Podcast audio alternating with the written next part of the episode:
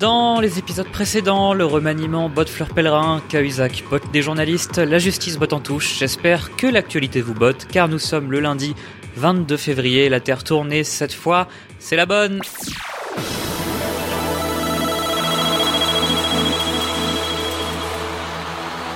Bonjour, bonjour et bienvenue à tous dans le quatrième numéro de Cette fois c'est la bonne, le podcast dédié aux concours et aux révisions des concours de journalisme. J'espère que vous allez bien. Euh, votre serviteur est fatigué à l'extrême. Je réalise euh, cette émission dans des conditions absolument improbables. Vous n'avez pas idée. Dans, dans, un lieu et des conditions improbables, mais c'est un peu ça aussi le métier de journaliste, c'est euh, se plier à un peu tout et n'importe quoi. vous serez amené à, à, boucler vos trucs dans des dans des conditions extrêmes, un peu comme euh, comme votre serviteur tout de suite. Faites attention à vos yeux, euh, très sincèrement. C'est euh, en faisant ces en faisant ces fiches, surtout cette semaine qui était assez chargée. J'ai neuf pages à vous vous lire là. faites attention à vos yeux. j'ai perdu quelques quelques points l'année l'année où j'ai le plus révisé. Donc faites gaffe à ça. J'espère que vous allez bien, que les révisions se passent bien pour vous. 29 février, c'est l'épreuve écrite de Sciences Po. Donc euh, le premier concours est imminent pour vous. Je rappelle que vous serez amené à rédiger une note de synthèse à partir d'une tripotée de documents fournis par un dossier d'une trentaine de pages. Vous devrez euh, sortir euh, l'essentiel de ce dossier, les mettre en perspective et les enrichir de vos connaissances personnelles. Tout ça sera noté sur 16 points et les quatre autres concerneront deux ou trois questions que vous devez répondre de 5 à 10 lignes.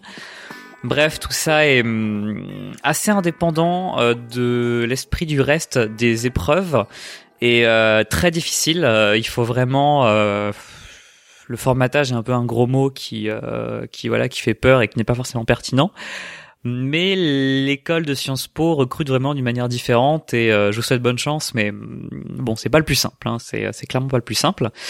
voilà, et vous savez que vous serez noté en corrélation avec votre dossier c'est pas le bon, c'est pas celui qui donne le plus de chance aux étudiants euh, du monde hein, comme concours, mais c'est Sciences Po. Et avant de dire euh, vraiment n'importe quoi ou quelque chose de trop euh, attaché à mes préjugés, j'aimerais aussi signaler que le 1er mars, c'est aussi la clôture des inscriptions du CELSA qui sera aussi le, le, concours le plus proche.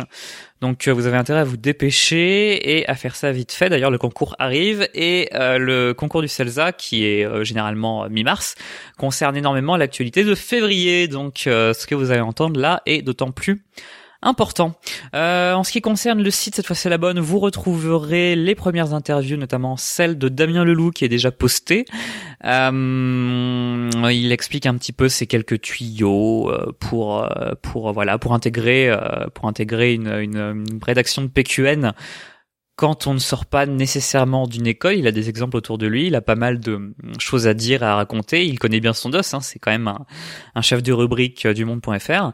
Et vous retrouverez des articles que j'ai pu faire entre-temps ou que je vais faire, comme euh, plus récemment sur la télépréparation de Lille, que je recommande pas mal. Et prochainement, on va se pencher un petit peu sur l'utilité d'avoir un compte Twitter, un bon compte Twitter. Et euh, avant de se pencher un peu plus vers les épreuves en tant que telles, je vais peut-être faire un point sur ce que peut coûter euh, les concours, ce qui nous permettrait de faire une belle infographie qui, j'en suis sûr, ravira vos euh, troisième tiers prévisionnels. Tout de suite, l'international. Y a deux semaines, je vous disais que euh, je sentais un truc et ça se confirme de plus en plus. À chaque fois que je ne fais pas de podcast, à chaque semaine off, à chaque semaine de jachère, où c'est vous qui devez euh, prendre vos notes, l'actualité est beaucoup plus passionnante. Il se passe beaucoup plus de trucs euh, qui sortent euh, des canons du genre la Syrie se fait bombarder, c'est la merde en Libye, etc. Je sais pas, il y a, y a, de la chance. moi, je me souviens de mon temps, en 2014, il y avait un scandale politique chaque semaine, l'UMP en mars, c'était incroyable le, ce qui se passait en Ukraine, c'était pas forcément réjouissant, mais c'était une vraie, euh, comme une storyline, comme une histoire de série qui avait des tenants qui s'écrivaient depuis longtemps et qui se développaient au fur et à mesure. C'était passionnant à suivre là. Là vraiment, j'ai du mal à retrouver cette passion sur euh, sur cette année. Je vous trouve pas chanceux, donc euh, c'est d'autant plus dire, d'autant plus difficile, pardon, de s'investir quand l'actualité, encore une fois, est vraiment des trucs au long cours qui ont du mal à progresser ou qui sont vraiment affreux. Bref, on va commencer avec la Syrie. Et quand on parle de d'affreux et de, de ce genre de choses, vous le savez, au minimum 7 personnes sont mortes dans le raid aérien d'un hôpital où travaillait Médecins sans frontières dans le nord de la Syrie, à Mare al-Noman, dans la région d'Idlib. Alors vous devez commencer à savoir placer les grandes villes sur une carte vierge, d'autant plus si on parle de ce pays non-stop euh, durant les phases de révision. Mais bref, vous commencez, vous commencez à cerner la continuité de l'actualité dans ce qu'elle a de plus glauque. Selon l'Observatoire syrien des droits de l'homme, ces frappes étaient probablement russes. Mais ça, c'était au tout début de la semaine. Après, le bilan dépassait 5 hôpitaux et 2 écoles pour 50 morts. En Libye, des frappes américaines ont détruit un repère de l'État islamique, faisant dans les 50 morts dans l'ouest libyen. C'est le troisième raid aérien depuis novembre 2015. Le porte-parole du Pentagone a révélé que le raid visait précisément le Tunisien Noureddin Chouchan, un chef djihadiste de 36 ans dont la mort reste à confirmer. Monsieur Chouchan était recherché par les autorités de Tunis en sa qualité de cerveau présumé des deux attaques ayant ensanglanté la Tunisie en 2015. Rappelez-vous contre le musée du Bardo à Tunis en mars, 22 morts, puis contre un hôtel de Sousse en juin qui a fait 38 morts. Aux États-Unis, au-delà des primaires, il s'est passé un cas très particulier à la Cour suprême, pas forcément imprévisible dans son déroulement, mais ça nécessite un alignement de quelques planètes. Antonin Scalia est mort il y a dix jours. Donc un siège vient de se libérer et les républicains ne veulent pas d'Obama, ne veulent pas qu'Obama, pardon, lapsus remplace ce juge très conservateur ça pourrait leur faire éventuellement perdre leur majorité. Bon, euh, l'exécutif Obama est démocrate, le législatif, le Congrès, lui, est républicain. Ça vous le saviez. Mais les deux n'ont pas de pouvoir, ce qui donne à la Cour un rôle d'arbitre. Les républicains n'ont pas pris la peine de faire semblant de se recueillir pour tenter de dissuader Obama de nommer, et c'est constitutionnel, ce prochain gars nommé à vie par Reagan avant lui. Les républicains réclament l'opinion des Américains, et évidemment tout ça arrive en pleine primaire. En Turquie, un attentat a fait 28 morts à Ankara et le PKK est accusé. Le PKK, c'est le parti séparatiste kurde. C'est le premier ministre Ahmed Davutoglu, D-A-V-U-T-O-G-L-U, qui pointe du doigt le YPG, extension de la branche syrienne du fameux PKK. Ce dernier a démenti de manière euh, costaude. Nous ne savons pas qui l'a commis, mais cela peut être une riposte au massacre de la Turquie au Kurdistan. La fameuse branche armée s'est elle aussi exprimée. Nous démentons toute implication dans cette attaque et ces accusations sont clairement liées à la tentative d'intervenir en Syrie. Bref, un passif-agressif jutsu fantastique, puisque jusque-là, les Foncons de la Liberté du Kurdistan, le TAK, ça en fait des acronymes à un groupe kurde dissident du PKK, revendique l'attaque en parlant d'une réponse à la répression turque contre les Kurdes, ce qui a mis tout le monde d'accord. Au Mexique, euh, le pape François est venu faire une petite visite sur les lieux les moins touristiques du monde, une visite qui s'est clôturée à Ciudad Juarez, Patelin au passé criminel par excellence, il a délivré mercredi une messe dédiée aux victimes de violences. Pourquoi est-ce qu'on dit que c'est la ville la plus dangereuse du monde? Eh bien, c'était le cas il y a une demi-douzaine d'années, puisque c'était grosso modo la plaque tournante mondiale de drogue et de clandestins. En Suisse, coucou les Suisses, et si on parlait au hasard, je sais pas, d'évasion fiscale? Un an après le Swiss Leaks, c'est encore le monde qui révèle que la banque d'UBS, et donc pas cette fois HSBC, UBS est accusé de dissimuler de 13 à 23 milliards d'euros au fisc français après avoir démarché illicitement des grandes fortunes françaises. Il y a un peu moins de 39 000 comptes français sur la banque. En Pologne, l'État pourrait déchoir de l'ordre du mérite un historien de la Shoah, Jan Tigros, dont les thèses sur l'antisémitisme polonais régulièrement dénoncées par le Parti droit et justice, les ultra-ultra conservateurs au pouvoir, le président Andrzej Duda a envoyé au ministère des Affaires étrangères une demande d'avis à ce sujet et nous sommes dans l'attente de sa réponse, précise Marek Majirowski, le porte-parole du président. Aucune décision n'a encore été prise. Parlons un peu de pétrole. L'Arabie Saoudite, le Qatar, la Russie et le Venezuela se sont mis de concert pour jouer la production de pétrole. Ce carré est le principal pays producteur pour stabiliser les prix. Le prix du pétrole a chuté de 70% depuis mi-2014. Alors l'onglet migration, quelques chiffres. 79% des Européens sont en faveur de la répartition des réfugiés. On tombe à 54% pour les nouveaux États membres. Et l'Union Européenne a levé ses sanctions économiques contre Minsk, donc la Biélorussie, en vue des droits de l'homme en progrès dans le pays.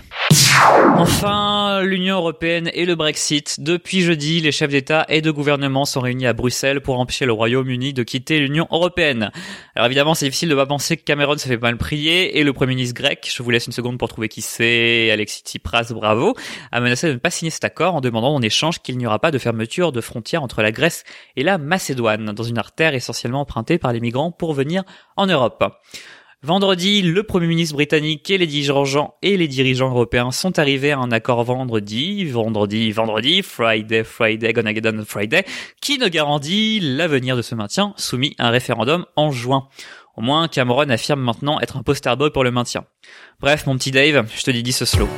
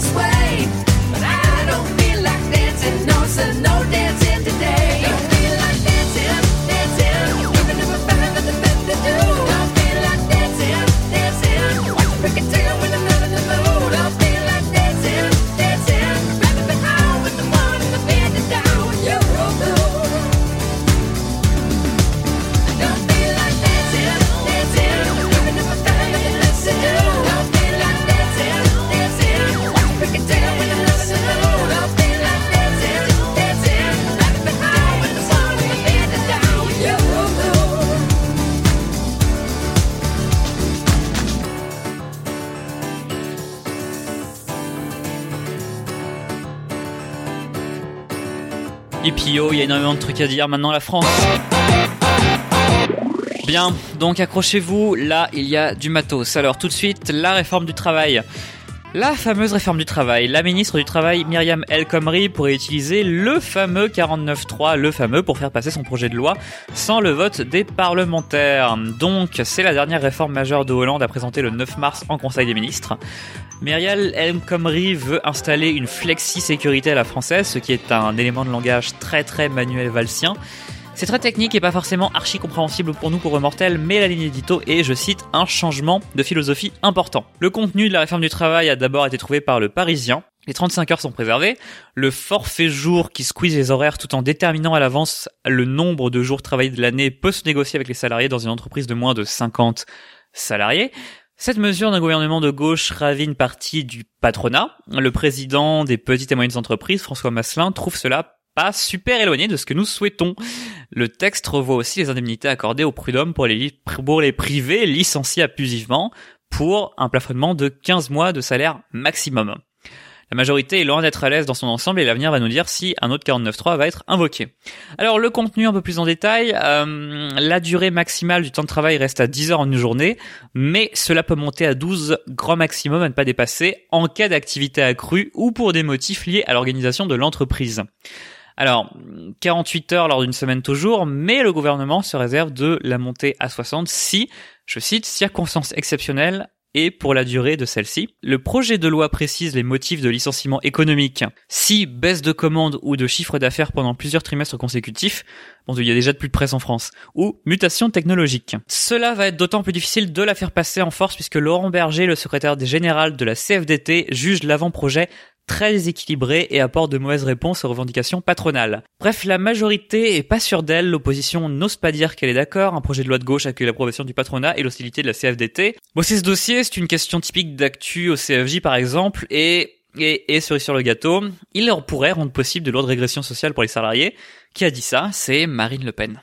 Et la cote de popularité de François Hollande est retombée après sa méga progression post-attentat. Avant les attentats, selon l'IFOP, il y avait 28% de satisfaction. Juste après, il a connu une croissance spectaculaire, renversante, qui a plafonné à 41%. Il a perdu 12 points en janvier, puis 9 en février. Si je fais un calcul rapide, on en est à 20. Et son anti-record absolu date de septembre 2014 avec 13% d'opinion favorable. Le Conseil constitutionnel a censuré une partie de loi sur l'état d'urgence qui permettait aux policiers de copier des données informatiques lors des perquisitions. C'est un premier gros revers concret du gouvernement sur l'état d'urgence. Bon, et la déchéance de nationalité, on en parle. Résultat divisé, le vote a recueilli 317 voix pour contre 199 contre. On va quand même reparler un peu du remaniement ministériel.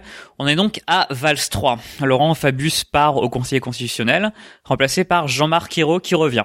Trois verres en plus, Fleur Pellerin sort, tous les noms et surtout les moins connus sont à retenir. Lors du dernier remaniement, il y avait donc trois ou quatre questions assez pointues sur les ministres et leurs fonctions au CFJ en 2014, donc ça peut toujours tomber. Fabius a renoncé à la présidence de la COP après un début de polémique sur le cumul des mandats, après avoir annoncé vouloir le garder après son transfert du ministère des Affaires étrangères jusqu'à la tête du Conseil constitutionnel. Voilà ce qui arrive quand on fait une longue phrase sans respirer. Alors, l'affaire Cahuzac au tribunal, le procès pour fraude fiscale de Jérôme, Jérôme Cahuzac s'est ouvert il y a deux semaines avant d'être porté au 5 septembre. Rien à tenir pour le moment donc, sauf qu'il aime fort bien mettre sa main dans la figure des journalistes. Perquisition chez Le Pen. L'ancien président du Front National a vu une dizaine de policiers débarquer dans sa maison de Saint-Cloud. L'intéressé a déclaré que seuls ses slips n'avaient pas été fouillés. Le lendemain, c'est le siège du FN qui a subi la questionnette. Alors pourquoi on soupçonne des rémunérations foireuses venant de fonds européens qui se consacreraient en fait à des activités internes au FN Je soupçonne que c'est une espèce de contrainte de contraire d'emploi fictif. Martin Schulz, le président du Parlement européen en 2015, repère quelque chose sur l'anagramme du parti. 20 personnes engagées comme assistants des 23 euros député du FN. 7,5 hmm, millions d'euros de salaire, bizarre. Pour l'explication, je cite BriefMe car ceux qui se conçoivent bien s'énoncent clairement, etc.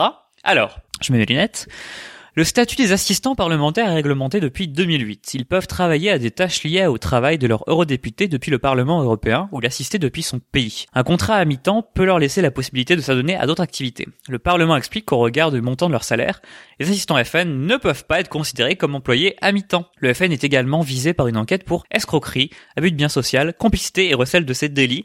ainsi que blanchiment en bande organisée et financement illégal d'un parti politique et de campagne électorale.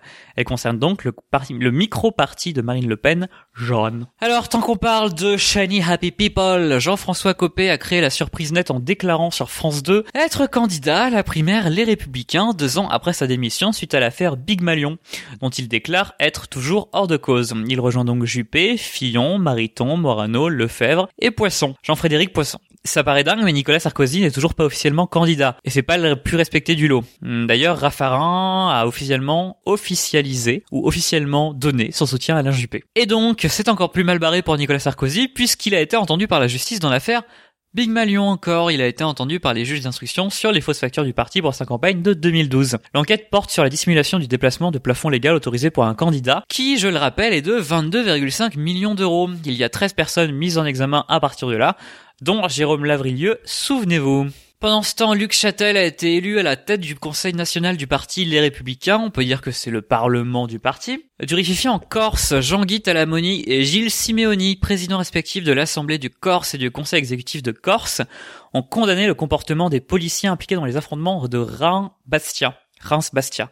Simeoni a parlé d'un racisme anti-corse. Manuel Valls a annoncé une baisse immédiate de 7 points sur les cotisations sociales payées par les agriculteurs, promettant à ceux ayant de trop faibles revenus de ne rien payer jusqu'en 2017. Ça devrait coûter un demi-milliard, qui est un chiffre qui revient tout le temps dans l'actualité, et dans le doute, bah, sans crainte de points négatifs, vous pouvez toujours mettre ce chiffre-là. Mais pas dans une question ouverte, hein, vous allez passer pour un guignol. Un référendum est-il possible pour Notre-Dame-des-Landes, jugé illégal sur le plan juridique et sans issue tout court Il a proposé ceci à la télévision le 11 février, évidemment François Hollande.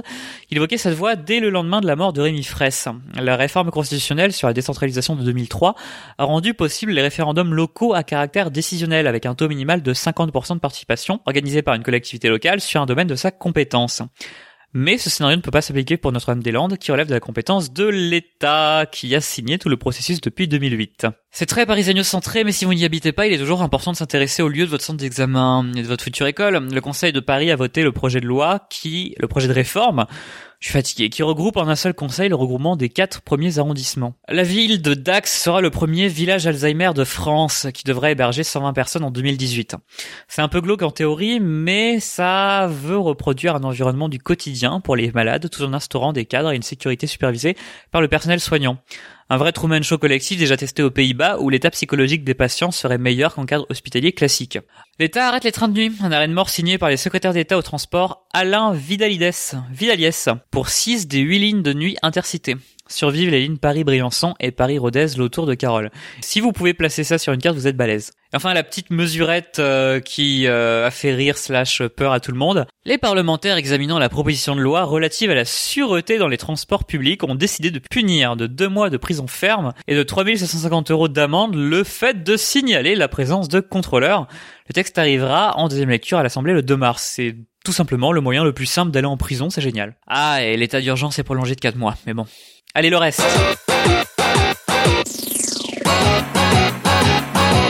Alors en culture, les Eagles of Death Metal reviennent ce mardi 16 février à Paris où sont revenus, j'ai dû écrire ça le lundi, pour un concert événement à l'Olympia. Alors là c'est particulièrement le moment où je me dégoûte un petit peu de vous dire, de vous rappeler que c'est Kiss with the Deal, le morceau en question où tout a commencé à sévèrement déraper, mais au moins vous l'aurez retenu et on ne sait jamais. Orelsan a été relaxé en cours d'appel à Versailles pour provocation à la violence envers les femmes. Il avait été condamné en 2013 à 1000 euros d'euros d'amende avec sursis. Toujours en culture, les Grammys ont eu lieu et je ne sais pas comment marche la chronologie de cette cérémonie, mais elle a l'air bizarrement en retard. En tout cas, c'est le morceau Upton Funk, l'album 1989 de Taylor Swift qui ont tout raflé et le morceau de l'année est Thinking Out Loud d'Ed Sheeran. Un livre sympa vient de sortir sur une nouvelle maison d'édition Kickstarter et qui regroupe mes trois centres d'intérêt principaux. Le journalisme, le Japon et le crime organisé. Tokyo Vice de Jack Edelstein. Kenny West, rappeur américain superstar, ma boule géniale ou inversement, je ne sais pas, a provoqué une méga vague de téléchargement illégal puisqu'il a publié son dernier opus, voire un peu plus tard dans le podcast, uniquement sur Tidal, la plateforme d'écoute en ligne de Jay-Z. Ce qui se voyait à mort puisqu'il n'y a que Kenny en home, bref, pas de Deezer, pas de Spotify, que dalle, tout le monde est donc allé sur leur torrent favori. Un gros effet stressant pour le documentaire Salafiste, qui s'est vu baisser son seuil d'interdiction à 16 ans, alors que le ministère de la Culture avait décidé d'un Peggy 18 des familles. Enfin, répétez pas Peggy dans vos copies, le Peggy c'est le seuil propre aux jeux vidéo. En sport, sans grande surprise, l'entraîneur du PSG Laurent Blanc n'a pas super super bien pris les propos tenus par l'un de ses joueurs, Serge Aurier, qui l'a traité de fiotte sur Periscope.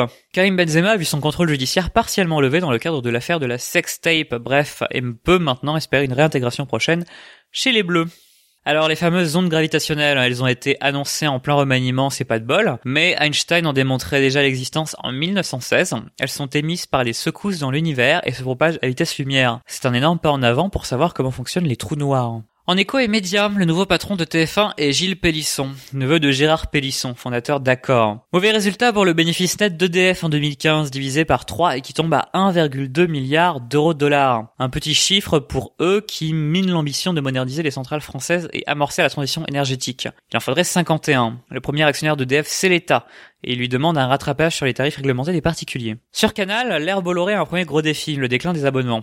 Canal a perdu 405 000 abonnés sur 8,9 millions et un résultat négatif de 264 millions d'euros. Le groupe a raté plusieurs appels d'offres dans le sport, qui est quand même un des piliers de l'ADN de Canal, et espère par exemple un partenariat avec Bean, des abonnements différentiels, voire un nouveau modèle économique web. Un peu de tech maintenant, le site de formation en ligne Open Classroom a conclu un partenariat avec Pôle Emploi et propose maintenant 100 000 places gratuites à des chômeurs. Chômeurs, est-ce que vous savez faire la différence entre un MOOC et un MOOC?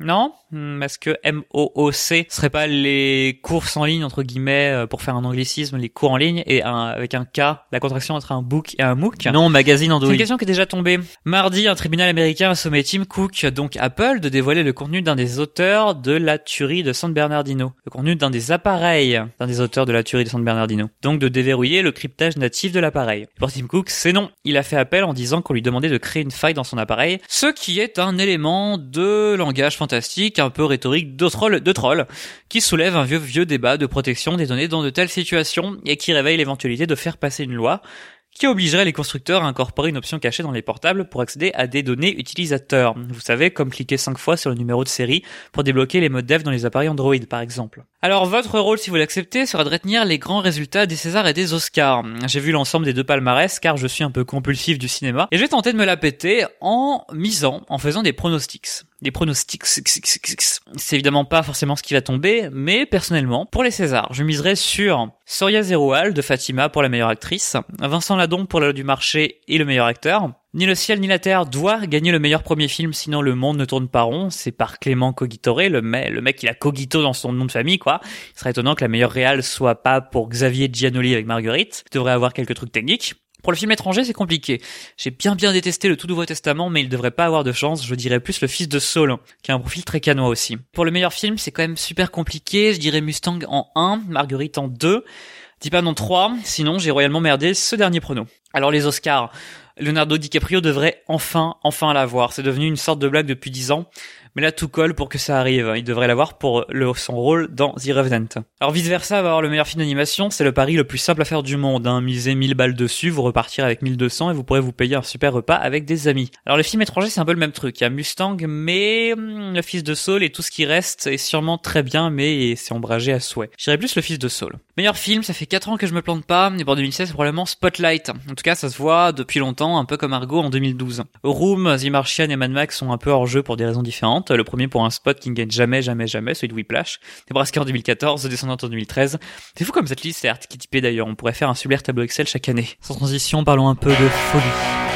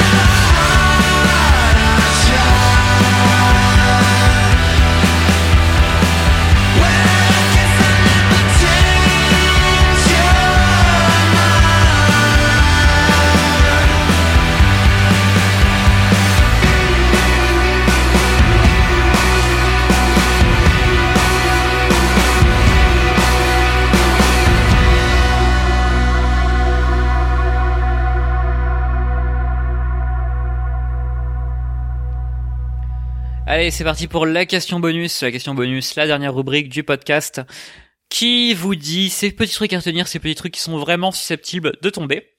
Mais avant, euh, de nouveau une dédicace pour Damien Van Achter qui a payé, euh, qui a payé assez pour euh, au Ulule, qui a financé soit c'est la bonne pour avoir cette rubrique et c'est tout simple cette fois puisqu'il va venir à Metz euh, assister et participer aux entretiens du web journalisme. Euh, ça se passe à l'île du Saucy, c'est un peu la deuxième grande messe qui suivait euh, les assises du journalisme qui pour une fois se déroule pas à Metz donc c'est pas de bol. c'est trop con, la première fois que j'y suis voilà, c'est plus là. D'ailleurs, aux entretiens du web journalisme, vous m'y verrez, sauf d'essais haha intempestifs, pitcher une application qu'on a intelligemment nommée le 5 à 7. Même le prix vous fera rire. Alors, les petits trucs à retenir. Qui est Raphaël Padilla? Eh bien, Raphaël Padilla, c'est le vrai nom du clown chocolat. Le clown chocolat, et qui a eu son film par Roger Dizem il y a C'est un vrai nom à retenir. Si on parlait de Martin Shkreli, la personne la plus détestée des États-Unis se serait fait délester de 15 millions en tentant une opération exclusivité sur le prochain Kenny West. Regardez le sexy demain, la fantastique pastille du supplément sur son sujet. D'ailleurs, regardez tous les sexy demain. C'est délicieux mais pertinent pour nous tous. Le World Press Photo, concours supra prestigieux de photojournalisme, a décerné son premier prix à l'Australien Warren Richardson. 45 images primées, 7 liées à la Syrie aux réfugiés. La gagnante, on voit un homme faire passer un bébé sous des barbelés sur la frontière serbo-hongroise. Qui est Boutros Boutros C'est l'ancien secrétaire général de l'ONU de 92 à 96 qui est décédé à 93 ans. Et ça c'est vraiment nul mais c'est enfin arrivé. Umberto Eco est mort. Le, le lettreux Je suis est triste. C'est un monument de littérature mais j'aime vraiment pas le nom de la rose. Si des gens disent qu'ils ont aimé le nom de la rose, qu'ils l'ont pas lu, hein, mais ça reste un essayiste et un super théoricien euh, du texte et du roman. Christine Lagarde est reconduite au FMI pour un second mandat de 5 ans, 5 ans après, vous savez quoi. Elle était la seule candidate. L'Obs a publié cette semaine un article un peu hallucinant, mais ne contenant rien de neuf a priori pour vous, puisqu'on parle de Cédric Siré, number one de Webedia, et sa politique depuis le rachat d'Halluciné. Ah, mes préjugés contre Webedia, qu'ils se fondés ou non, sont immenses, donc allez lire ça et vous faire un avis par vous-même. Votre réponse du monsieur vaut aussi son pesant de cacahuètes. Channing Denet est la nouvelle tête pensante de la chaîne américaine ABC, en l'occurrence la première présidente noire. 5% des postes sont occupés par des afro-américains dans, dans les rédactions. Et en parlant des iPhones, quelle était l'erreur 53 Paul vient de la corriger, c'était une erreur fatale du dernier OS de la pomme qui bloquait net les téléphones. Erreur qui ne se manifestait que lorsque son bouton principal était réparé à la dure par une boutique non officielle. C'est des petits malins. Le fait que Laurent Fabius ait quitté la COP 21 ne doit pas éclipser son successeur dans vos têtes, c'est Ségolène Royal. Et enfin, le nouveau patron de TF1 est-il Gérard ou Gilles Pélisson? Je serai rédacteur, je jouerai là-dessus. Bien, merci de m'avoir écouté euh, pour ce podcast qui était un peu plus long et très très très bafouillant, je m'en excuse. Je suis pas, c'est pas la forme. Et euh, je vous souhaite euh, une très bonne chance pour ceux qui vont passer, euh, ceux qui vont passer euh, Sciences Po. Vous allez découvrir la joie de prendre le RERB pour autre chose que la Japan et c'est quand même bien mieux. Et je vous dis à dans deux semaines grand maximum pour un prochain numéro. Ciao, portez-vous bien.